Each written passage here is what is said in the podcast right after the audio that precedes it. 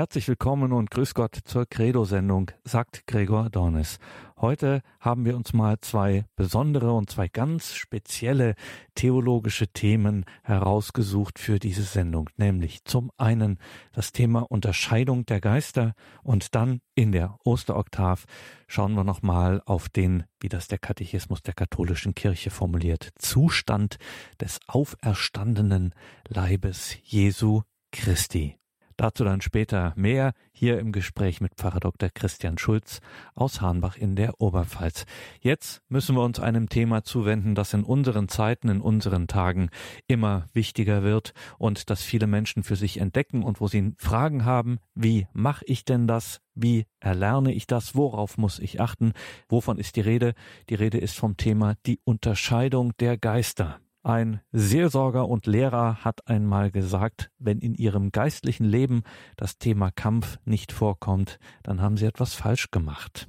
Das ist natürlich eine pointierte Aussage, aber es stimmt schon. Wir stehen beständig im geistlichen Kampf. Das gehört dazu. Man kommt um die geistlichen Anfechtungen nicht herum. Die können uns schnell verunsichern, die verwirren uns. Wie begegnet man dem? Nun, die Tradition kennt das sogenannte Institut der Unterscheidung der Geister, eine besondere Gnade Gottes. Der heilige Paulus spricht auch von der Waffenrüstung Gottes. Was ist damit gemeint? Worauf muss ich achten? Worauf kommt es an? Dazu hören wir in dieser Sendung eine Betrachtung von Pfarrer Armin Kögler. Pfarrer Armin Kögler ist Priester des Erzbistums Berlin er hat nun wirklich Erfahrung in der Begleitung im geistlichen Leben. Diese Gedanken von Pfarrer Armin Kögler dürfen Sie sich auf gar keinen Fall entgehen lassen. Die Unterscheidung der Geister. Pfarrer Armin Kögler. Sehr geehrte Damen und Herren, liebe Zuhörer, an den Anfang des Vortrags über die Unterscheidung der Geister stelle ich eine Geschichte aus den Weisungen der Väter, aus den ersten Zeiten des Mönchtums. Ein Bruder kam zu Abbas Gerasimos und bat ihn, Vater, hilf mir ein Wort des Herrn zu verstehen. Der Abbas antwortete, Sprich. Und der Bruder sprach, als Jesus zu Johannes dem Täufer kam, da sagte dieser zu seinen Schülern, Seht das Lamm Gottes, das die Sünde der Welt hinwegnimmt. Was ist die Sünde der Welt? Der Abbas sprach zu ihm, Gott hat die Welt ins Dasein gerufen und den Menschen geschaffen als sein Abbild, um in Einheit zu leben mit ihm und allen seinen Geschöpfen. Der Mensch aber will sein wie Gott als Gleichheit, nicht in Einheit, und sondert sich ab von Gott. Er gebärdet sich vor den anderen Geschöpfen, als sei er Gott. Das ist die Sünde der Welt. Jesus Christus, unser Herr, wahrer Gott wie du und ich, wahrer Mensch wie du und ich, zugleich wahrer Gott. Er lebt vollkommen in Einheit mit dem Vater. Seine Speise ist es, den Willen des Vaters zu tun. Wer an ihn glaubt, glaubt an den Vater. Wer ihn sieht, sieht den Vater. Jesus sagt nur, was er beim Vater gesehen hat und tut nur, was er den Vater tun sieht. Er offenbart uns alles, was er von seinem Vater gehört hat. Wenn du an Christus glaubst, wenn du ihn liebst, ihm nachfolgst, wenn du seine Worte festhältst, dann wird dich der Vater lieben und zu dir kommen und Wohnung bei dir nehmen. Dann ist die Sünde der Welt von dir genommen. Wer nicht an Christus glaubt, der bleibt in der Sünde. Da war der Bruder frohen Herzens, er lobte Gott und dankte ihm für diese trostreiche Wahrheit seines Wortes. In diesem dichten Text steht schon alles. Falten wir es nun aus. Wer sich Gedanken macht über die Unterscheidung der Geister, muss zuerst nach den Geistern selbst fragen. Die Geister, die die Welt beherrschen, suchen den Menschen in ihren Aufstand gegen Gott hineinzuziehen, so sagt es uns der Katechismus. Sie waren Engel, von Gott geschaffene personale Geistwesen. Doch sie wandten sich in einer freien Entscheidung und unwiderruflich gegen Gott, dem sie nicht mehr dienen und gehorchen wollen. Ihr Anführer wird Satan, Teufel oder auch Luzifer genannt. Im Namen Luzifer steckt noch der ursprüngliche Name Lux, Licht. Er war der Engel des Lichts, sollte den Menschen Licht sein. Jetzt ist er zum großen Irrlicht geworden, das die Menschen in sein eigenes Verderben hineinziehen will. Nichts wirkt so zerstörerisch für den Glauben wie das törichte Geschwätz, das es den Teufel nicht gibt. Die Leute, die so unerleuchtet reden, kennen weder die Schrift, noch glauben sie im tiefsten dem Wort Jesu und damit dem Wort Gottes. Jesus ist das fleischgewordene Wort Gottes, der Logos. Diese Leute halten ihre eigenen Gedankengespinste für den Heiligen Geist, aber es ist nur ein struppiger, mickriger, hässlicher und persönlicher Vogel. Für Jesus und die ganze Heilige Schrift ist völlig klar, es gibt den Satan und die Dämonen. Der Apostel Paulus spricht in Epheser 6, 10 bis 18 davon, dass wir die Rüstung Gottes anziehen sollen. Ein wichtiger Text für den geistlichen Kampf, in dem wir beständig stehen. Hier nun der ganze Text von Epheser 6, 10 bis 18. Werdet stark durch die Kraft und Macht des Herrn.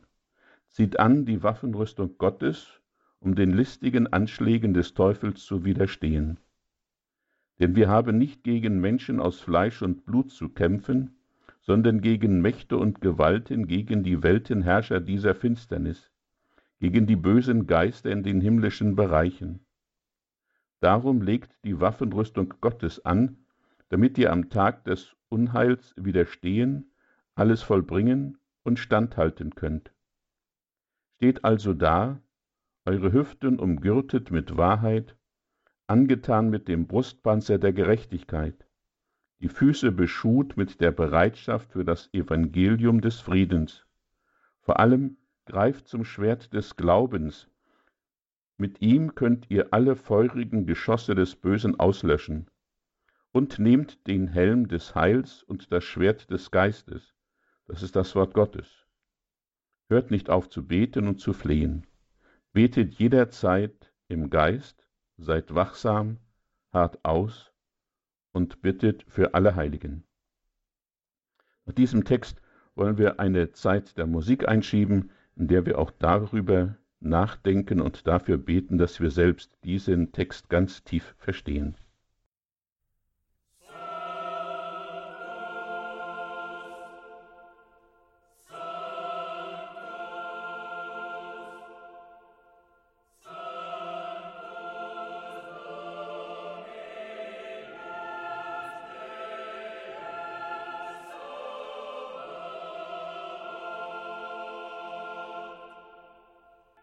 Wir stehen beständig im geistlichen Kampf. Täglich machen wir die Erfahrung, dass uns das im geistlichen Leben Geschenkte und Errungene zerrinnt. Das schon Erreichte lässt sich nicht festhalten. Menschliche Schliche sind erkennbar und können durchschaut werden, da unsere Mimik und unser Habitus uns immer verraten. Die Mächte und Gewalten, die Weltenherrscher dieser Finsternis und die bösen Geister des himmlischen Bereichs können wir nicht durchschauen. Dazu brauchen wir die besondere Gnade Gottes, die erbeten sein will. Wir brauchen das Geschenk Gottes, die Gnadengabe der Unterscheidung der Geister oder mit den Worten des Apostels die Waffenrüstung Gottes. Was also ist die Waffenrüstung Gottes? Das Gebet und unsere Verbundenheit mit Jesus Christus. Das uns in der Taufgnade geschenkte, wir gehören zum Leib Christi, kann nicht lebendig bleiben, wenn wir nicht aus dem Gebet und der Glaubensbeziehung zu Jesus Christus leben. Das ist auch für Priester und Ordensleute wichtig. Wie viele Ordensleute leben in einer weltlichen Haltung in ihren Klöstern? Sie benutzen diese als eine Art Versorgungsanstalt, die für Essen, Wäsche und Unterhalt zuständig ist sonst sich aber aus meiner Lebensgestaltung heraushalten soll. Das sind Ordensleute, die dem Leben in der Gemeinschaft entfliehen und den eigenen Spleen ausleben. Solche, die für sich leben, aber von allen als Herr Pater oder ehrwürdige Schwester angesprochen werden wollen.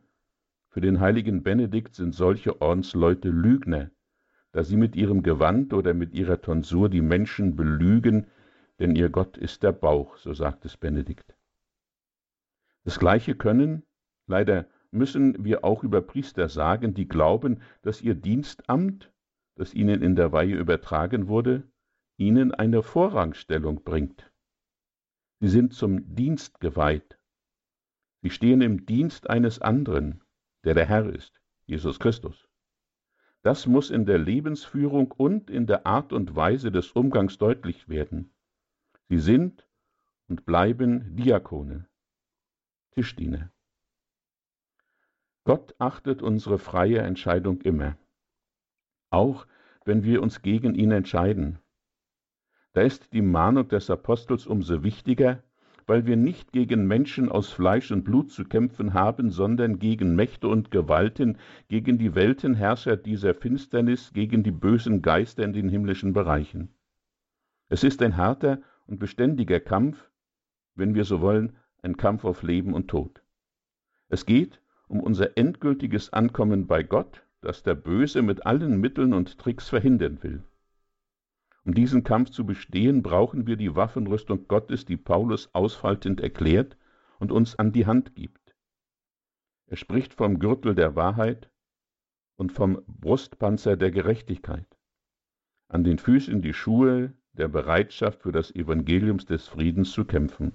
Der Apostel fordert uns auf, greift zum Schild des Glaubens, um alle feurigen Geschosse des Bösen auszulöschen, und nehmt den Helm des Heils, und das Schwert des Geistes, das ist das Wort Gottes. Wir haben also, so könnte man sagen, alle Hilfsmittel, um im geistlichen Kampf zu bestehen. Es ist an uns, diese Hilfsmittel zu nutzen. Das aber können wir nur, wenn sie ein Teil von uns geworden sind. Wie kann ich das Wort Gottes als Schwert des Geistes benutzen, wenn mir das Wort Gottes nur rudimentär vertraut ist? Wie kann ich die Bereitschaft haben, für das Evangelium des Friedens zu kämpfen, wenn es nicht wenigstens ansatzweise in mir Fleisch geworden ist?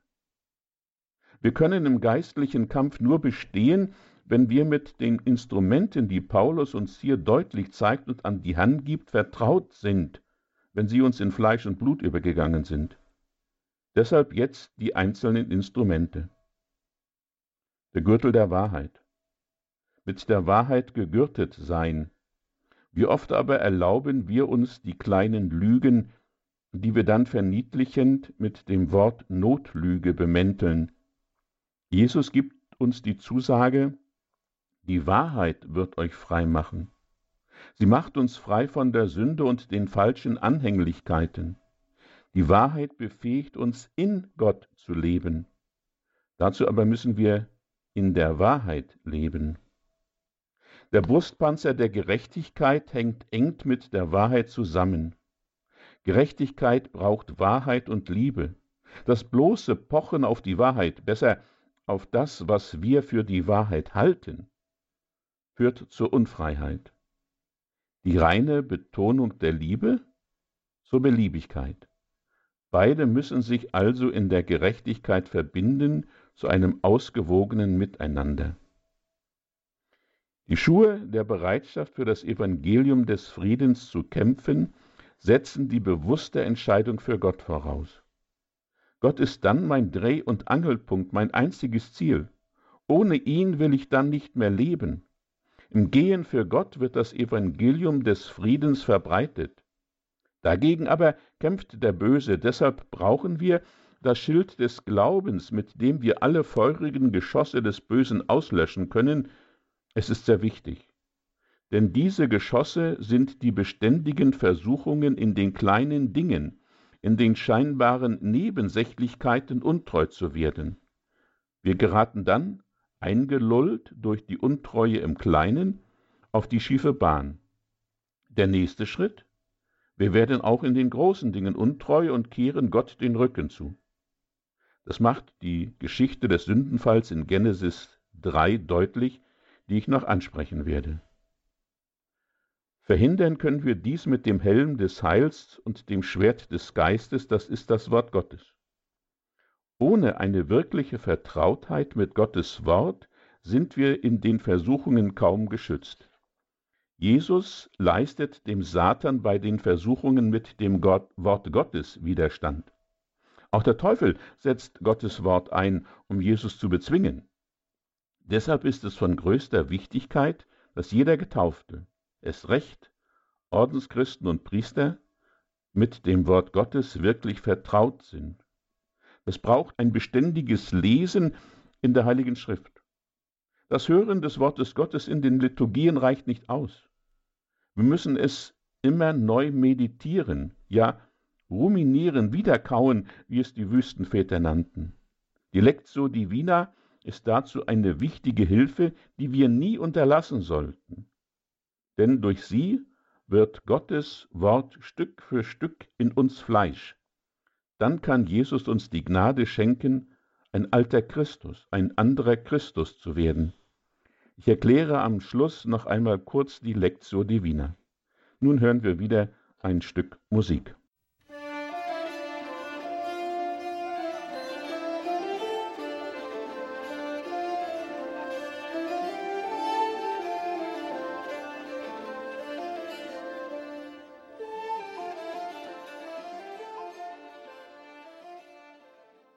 Schon im Buch Genesis, dem ersten Buch der Bibel, tritt Satan als Widersacher, als der Gegenspieler Gottes auf. Hier in Form der listigen Schlange, die schlauer ist als alle Tiere. Sie kann schlauer sein, weil sie kein Tier ist, sondern der in der Gestalt eines listigen Tieres erscheinende Satan. Wie tritt Satan an Eva heran? Mit einer subtilen Lüge. Hat Gott wirklich gesagt, ihr dürft von keinem Baum des Gartens essen? Sie durften von allen Bäumen essen, einer war ausgenommen. Eva durchschaut die gemeine List nicht. Sie antwortet wahrheitsgemäß, aber treuherzig, nur von den Früchten des Baumes, der in der Mitte des Gartens steht, hat Gott gesagt, davon dürft ihr nicht essen und daran dürft ihr nicht rühren, sonst werdet ihr sterben. Nachdem sich Eva auf das Gespräch mit Satan eingelassen hat und die List nicht durchschaut, kommt die Lüge. Nein, ihr werdet nicht sterben. Gott weiß vielmehr, sobald ihr davon esst, gehen euch die Augen auf und ihr werdet wie Gott und erkennt Gut und Böse. Die Saat der Lüge geht auf. Im Herzen des Menschen ist das Misstrauen gegen Gott gesät. Nun sieht Eva etwas, was sie vorher nie wahrnahm, denn tausende Male war sie an diesem Baum schon vorbeigegangen. Jetzt sieht sie ihn anders. Da sah die Frau, dass es köstlich wäre, von dem Baum zu essen, dass der Baum eine Augenweide und begehrenswert war, um klug zu werden. Sie nahm von seinen Früchten und aß, sie gab auch ihrem Mann, der bei ihr war, und auch er aß. Da gingen beiden die Augen auf, und sie erkannten, dass sie nackt waren. Sie hefteten Feigenblätter zusammen und machten sich einen Schutz. Auf einmal schämen sich Mann und Frau voreinander. Aber es kommt noch schlimmer. Als sie den Schritt hörten, dass Gott, der Herr, sich beim Tagwind im Garten erging, versteckten sich der Mensch und seine Frau vor Gott dem Herrn inmitten der Bäume des Gartens. Aber Gott, der Herr, rief nach dem Menschen und sprach zu ihm, Wo bist du? Antwortete, ich habe deine Schritte gehört im Garten, da geriet ich in Furcht, weil ich nackt bin und versteckte mich. Darauf fragte er, wer hat dir gesagt, dass du nackt bist? Hast du von dem Baum gegessen, von dem ich dir geboten habe, davon nicht zu essen? Sofort kommt die Feigheit, die immer eine Nebenform der Angst ist, und natürlich ist der andere schuld. Die Frau, die du mir beigesellt hast, sie hat mir von dem Baum gegeben, so habe ich gegessen. Und in den Worten Adams schwingt sogar der Vorwurf mit, dass Gott selbst der Schuldige ist, weil er ja dem Menschen die Frau beigesellt hat. Nun beginnt die Kette von Lüge und Verleumdung. Gott lässt sich darauf nicht ein. Er fragt nach. Gott, der Herr, sprach zu der Frau, Was hast du getan? Die Frau antwortete, Die Schlange hat mich verführt, so habe ich gegessen. Die Frage Gottes, was hast du getan, ist grundlegend. Sie reicht über den Moment hinaus. Gott fragt nach der Grundhaltung im Hintergrund der Tat. Und diese Grundhaltung ist die aufgegangene Saat des Satans, das Misstrauen des Menschen gegen Gott. Das ist die Erbsünde, wie sie auch in der Vätergeschichte schon anklang. Dieser kleine Abschnitt aus dem Buch Genesis, es sind nur 13 Verse, sagt uns Zentrales über den Menschen und seine Verführbarkeit durch die Geister des Bösen. Durch diese Sünde braucht der Mensch jetzt neue Kleider. In Vers 21 ist davon die Rede. Fell und Haut wird im Hebräischen gleichlautend gesprochen, aber unterschiedlich geschrieben. Der Talmud spricht davon, dass Gott dem Menschen mit dem Fellkleid einen neuen Schutz gibt, eine zweite Haut. Die Folge der Erbsünde und aller persönlichen Sünden des Menschen bringt die Welt als Ganze in eine sündige Verfassung, die mit dem Evangelisten Johannes Sünde der Welt genannt werden kann, so steht es im Katechismus 408. Im ersten Johannesbrief heißt es, wir wissen, wir sind aus Gott, aber die ganze Welt steht unter der Macht des Bösen. Da kommt die Frage, können wir dann gerettet werden? Lesen wir weiter. Wir wissen aber, der Sohn Gottes ist gekommen und hat uns Einsicht geschenkt, damit wir den Wahren erkennen. Und wir sind in diesem Wahren, in seinem Sohn Jesus Christus. Er ist der wahre Gott und ewiges Leben. Meine Kinder, hütet euch vor den Götzen.